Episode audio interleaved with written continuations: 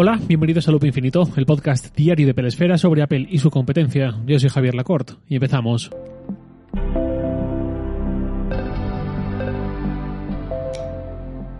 El episodio de hoy viene inspirado por el correo de un oyente, que es José Fernández. Me escribió hace unos días el siguiente correo, os leo. Hola Javier, antes de nada agradecer el tiempo que dedicas a entretenernos con temas tan acertados y también documentados. Gracias. La duda que tengo y la plegaria que hago es si tienen algo que ver estas dos aplicaciones y si no es, eh, ¿para qué la usas tú? Me refiero a HealthFit, más allá de que para subir datos a otras plataformas.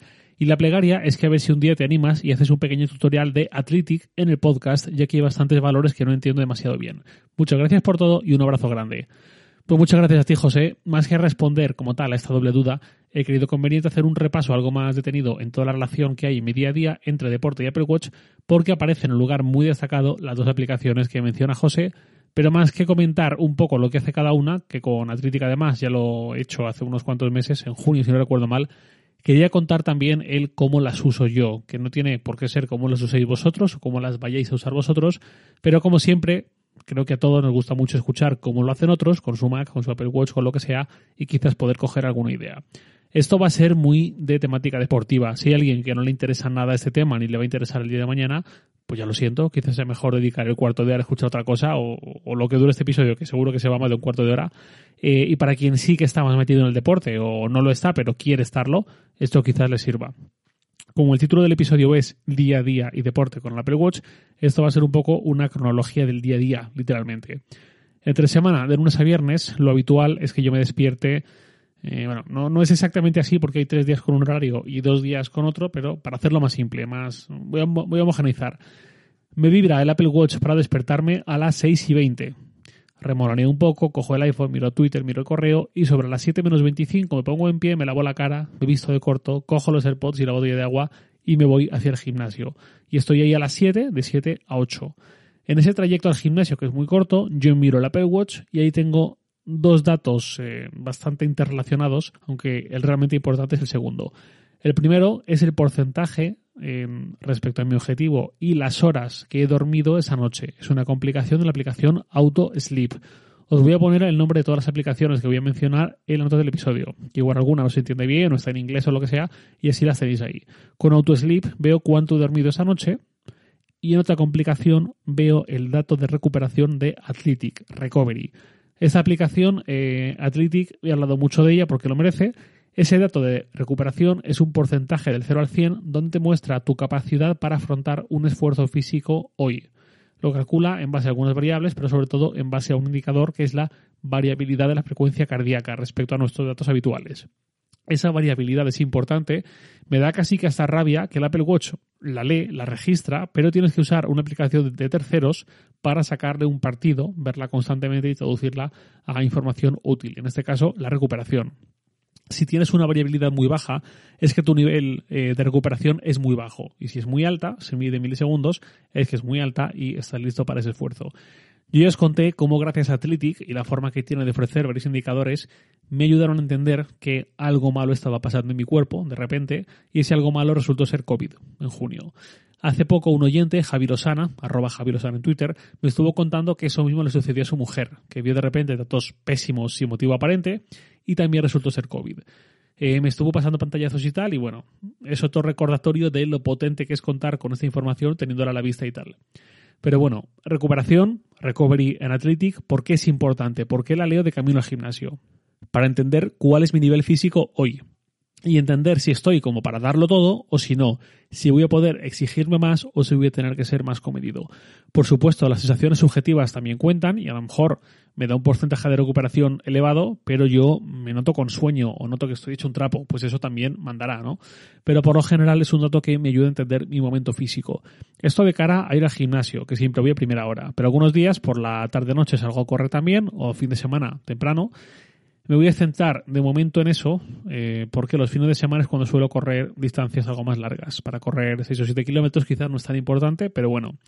¿Qué pasa si es fin de semana y quiero salir a correr 15, 20 kilómetros? Que para mí ya es mucha, mucha exigencia. Que miro cuál es mi recuperación y nuevamente, si estoy a un 35% porque acumulo cansancio y tal, pues igual ese día tengo que bajar el listón, tengo que ser más conservador y no querer apretar, porque si lo hago pueden pasar tres cosas. Una, que lo haga y lo pase muy mal. Dos, que a mitad camino me quedé sin fuerzas y tenga que volver caminando hasta casa y caminar 5, 7, 10 kilómetros igual me hace o llegar tarde a otro sitio si tengo algo después eh, y sobre todo en invierno no es agradable yendo de corto pasar ese frío tanto rato. O tres, que me lesione por una sobrecarga, por un sobreentrenamiento. Y ahora iré con lo de la lesión que también tiene su miga. Bueno, volviendo a ese día a día, llego al gimnasio y sabiendo cuánto puedo apretar hoy, abro la aplicación nativa de entrenamiento del Apple Watch, la nativa, no uso ninguna de terceros, y marco entrenamiento funcional de fuerza, empezar. Hago lo que tengo que hacer y una hora después termino. Durante ese entrenamiento tampoco uso ninguna aplicación de seguimiento ni de guía de entrenos del tipo press banca, tantos kilos, tantas series, tantas repeticiones, sentadilla con barra, lo mismo. No, eh, de anotar rutinas me refiero. Hay aplicaciones muy buenas para ello. Mi favorita es Lifting, acabada en apóstrofe, pero no uso esta ni ninguna otra. ¿Por qué? En primer lugar, porque el gimnasio al que voy es un poco singular respecto al gimnasio comercial tradicional. Pero también porque eso, cuando lo necesito, lo tengo anotado sin más, no en una aplicación específica, para no tener que estar marcando ahí los pesos o los tiempos o el descanso, ni estar pendiente a cada poco del iPhone, ni tampoco del Apple Watch. El móvil, el reloj, el ordenador, el Apple TV por la noche, al final paso mucho, mucho tiempo del día viendo una pantalla, viendo, bueno, rodeado de tecnología de la que estoy bastante pendiente y no me gusta que sea así. Hay mucho que es inevitable, mi trabajo al final es el que es, pero el tiempo de deporte me gusta no mirar la pantalla del móvil ni de nada. Tampoco escucho música en el gimnasio. Son ratos que intento alejarme de la tecnología más allá de la monitorización pasiva que está haciendo mi Apple Watch. Vale, una hora después termino. Salgo del gimnasio y con Athletic en el iPhone me voy a donde dice Workouts y sale el historial de ejercicios. Abro el último, que es el que acabo de hacer, y ahí me sale el tiempo que, he pasado, calorías quemadas, frecuencia cardíaca máxima, promedio eh, de frecuencia cardíaca, toda la frecuencia cardíaca durante el ejercicio constante, representante un gráfico muy chulo con colores por zonas y también un índice de esfuerzo, una cifra del 0 al 10 en función de la carga cardiovascular que nos ha supuesto ese ejercicio. Esta escala es personal para nosotros porque mide en función de nuestra frecuencia cardíaca en reposo, la máxima, nuestro historial, etcétera. Es decir, que si tú y yo nos vamos al mismo gimnasio, a la misma temperatura y hacemos al mismo tiempo los mismos ejercicios con los mismos pesos, seguramente obtendremos puntuaciones distintas, al margen de que quizás un mismo peso sea muy exigente para uno y más asequible para otro. Pero bueno, por ejemplo, mi promedio de esfuerzo en entrenamientos funcionales de fuerza es 3,78 sobre 10. Os recuerdo que esto indica carga cardiovascular corriendo, yendo en bici, etcétera, ejercicios cardio como tal, se obtiene una mayor puntuación porque el entrenamiento de fuerza no se caracteriza por una gran carga cardiovascular.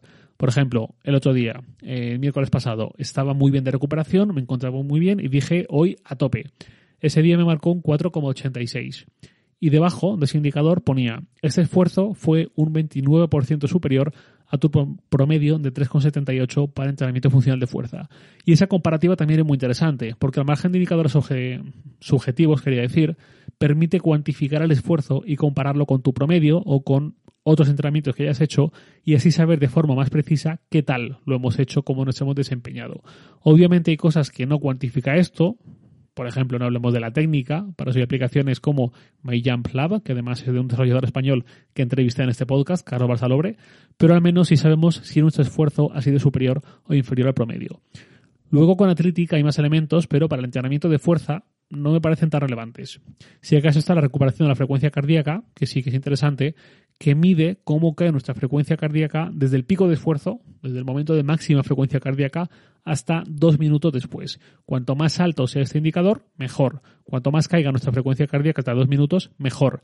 Significa que estamos más capacitados para hacer un gran esfuerzo y que el descanso tiene un efecto inmediato. Si hacemos un gran esfuerzo y durante 10 minutos apenas ha caído nuestra frecuencia cardíaca, es una mala señal porque estamos muy fuera de forma, estamos más ahogados.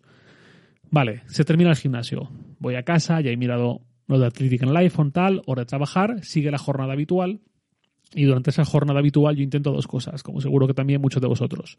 Uno, cumplir mi objetivo de movimiento, de quema de calorías diarias, en mi caso lo puse en mil. Y dos, ponerme de pie a menudo o tan a menudo como permite tener un trabajo de escritorio, de estar sentados. Lo primero es por mantenerme activo, que como digo, no resulta tan fácil cuando trabajamos desde casa. Y lo segundo, porque ya he leído lo suficiente sobre lo nocivo que es para nuestro cuerpo pasar demasiadas horas sentado. Como mínimo hay que levantarse y hay que estirarse un poco de vez en cuando, con cierta frecuencia. Los anillos rojo y azul de la Apple Watch me ayudan a esto, gamifican esa experiencia. El anillo verde, en el minuto de entrenamiento tengo puesta eh, esa métrica, ese objetivo en media hora, pues a poco que haga un día correr, gimnasio, cualquier cosa, incluso caminar por la calle para hacer un regalo si camino un poco a paso ligero, que es como suelo ir, pues ya lo cierro, con lo cual este anillo me preocupa menos. Vale, ahora imaginemos que es un día en el que por la mañana del gimnasio y por la tarde noche también quiero salir a correr. Aquí entra en juego un valor de Athletic que llama estrés. Eh, en inglés sale como exertion. Ese es un valor que va incrementándose a lo largo del día, es acumulativo. Por ejemplo, salgo del gimnasio y a lo mejor lo tengo en 4, vamos a poner. Luego salgo a hacer la compra, salgo a hacer algún recado, pues quizás ha subido a 4,5 simplemente por ese caminar. Llega a las 8 de la tarde, quizás lleva por 5 sobre 10. Vale, pues Athletic, en función de tu recuperación, te dice cuál debería ser el intervalo que puede llegar hoy. Si tu recuperación es del 70%, te dirá que entre 6 y 8. Si es del 90%, te dirá que entre 8 y 10. ¿Se entiende esa conversión, no? Entonces, si he hecho ejercicio hoy y quiero hacer más, yo debería fijarme en cuál es el estrés físico acumulado que llevo hoy para saber hasta dónde debería llegar. Si llevo 5 y puedo llegar a entre 7 y 9, pues no debería correr muchísimo, puedo, pero con ojo. Si en cambio llevo 1 porque no he hecho casi nada en todo el día y puedo llegar entre 8 y 10, pues tengo cancha para dar zapatilla. Para esto es útil también Athletic. Vale, ya he hecho todo lo que hoy tenía que hacer. Voy a abrir otra aplicación que me gusta también bastante, que es HealthFit. Recordad que en la nota del episodio os dejo los nombres de estas aplicaciones.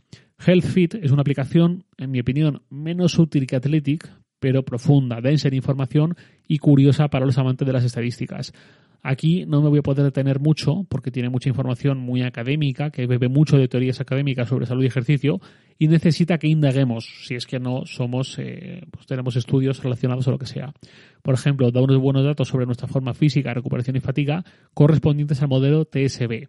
Yo la primera vez que lo vi no tenía ni idea de que era eso, pero cuando investigas un poco ves que es una buena forma de entender el histórico de tu esfuerzo, tu descanso, tu fatiga y tu condición física durante el último año como máximo. Este modelo suele trabajar sobre una base de seis semanas, pero puedes estirar los datos hasta un año. Y ves ahí en una gráfica todo ese recorrido. Hace justo un año, antes hablaba de lo de la lesión, hace justo un año, fue el lunes 22 de noviembre de 2021, ese día yo me lesioné. He de reconocer que venía de apretar bastante físicamente, demasiado, y el lunes 22 de noviembre me dio una sobrecarga en los gemelos, que fue una contractura a lo bruto, al borde de la rotura, que el fisio cuando me vio se puso a chillar, literalmente. Eso salía reflejado ahí, en este apartado de HealthFit, salía como mi fatiga estaba por encima de cualquier indicador anterior. Yo estaba forzando mucho.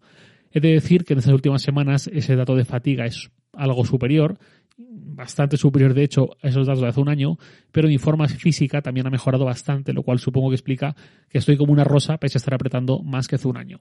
Esta aplicación tiene otros indicadores como la potencia al correr medida en vatios, que al correr o en bici o haciendo remo, cualquier ejercicio de ese estilo, eh, como también tiene el grado de entrenamiento que llevamos durante esta semana o este mes suman todos nuestros entrenamientos, en el tipo que sean, comparándolas con la semana anterior o con el mes anterior.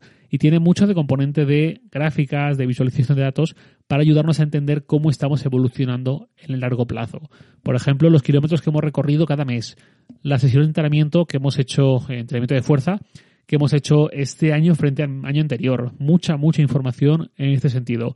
Es una aplicación algo compleja por el uso que hace de teorías y de indicadores académicos. Por ejemplo, te saca el diagrama de Poincaré o el índice de estrés de Baevsky o el modelo TSB que mencionaba.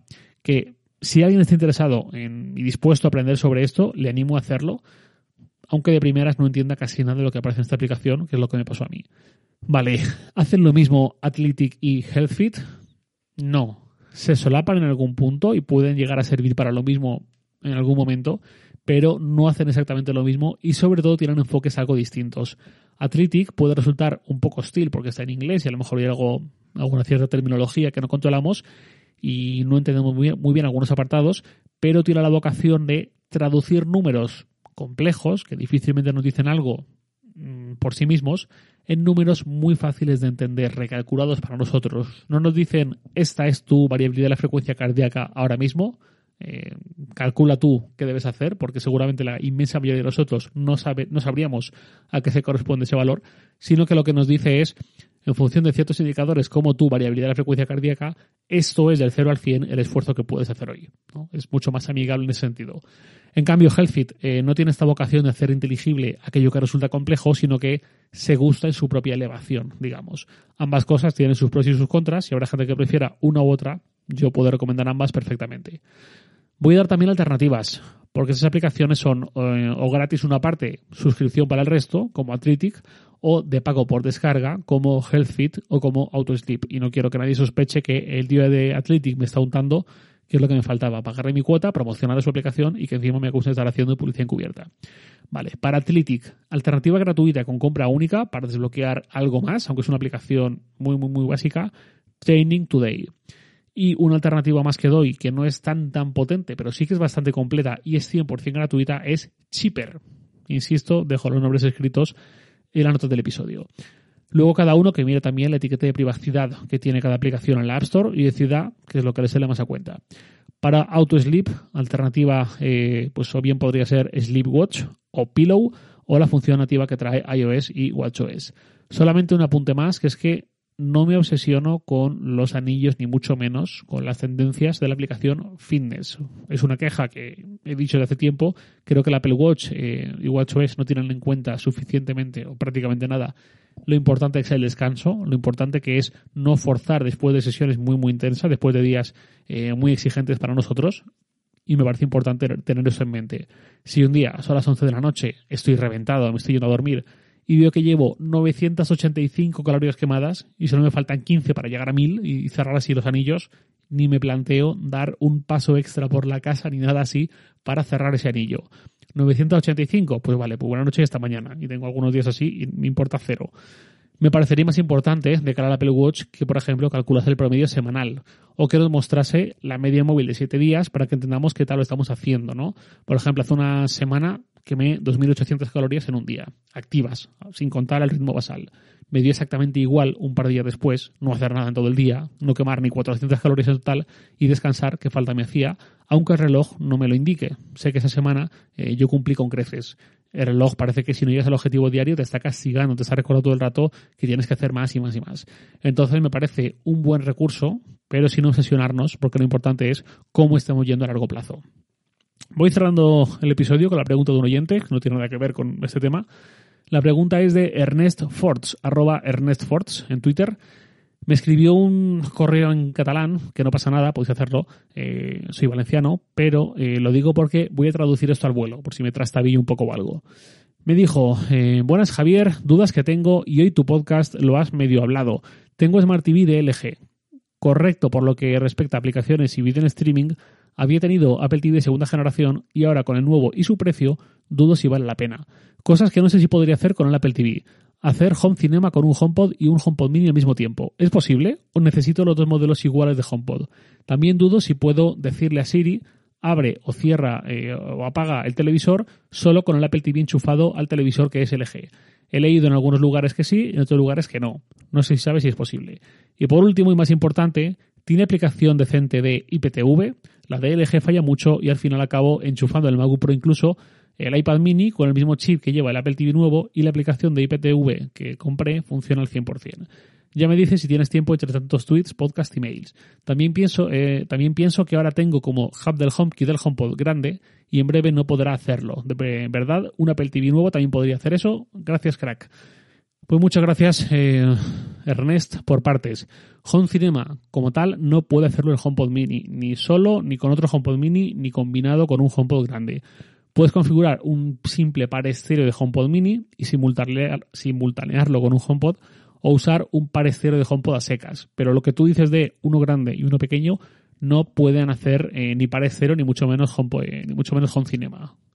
Lo segundo, lo de encender y apagar la tele con Siri, hasta donde yo sé, es posible solamente si tu tele, no el Apple TV, la tele, es compatible con HomeKit. La mía lo es y puedo, pero la anterior no lo era y daba igual que él tuviese el Apple TV o no, no podía. Lo de la aplicación de IPTV no usa ninguna, no te puedo ayudar, pero sí que sé que hay bastantes en la App Store de tvOS y efectivamente un Apple TV puede hacer de hub para HomeKit. Y ahora sí, nada más por hoy, lo de siempre. Os leo en Twitter, arroba jlacort, y también podéis enviarme un mail a lacort.sataka.com. Loop Infinito es un podcast diario de Peresfera, publicado de lunes a viernes a las 7 de la mañana, hora española peninsular, presentado por un servidor, Javier Lacorte, y editado por Santi Araujo. Un abrazo. Esta mañana.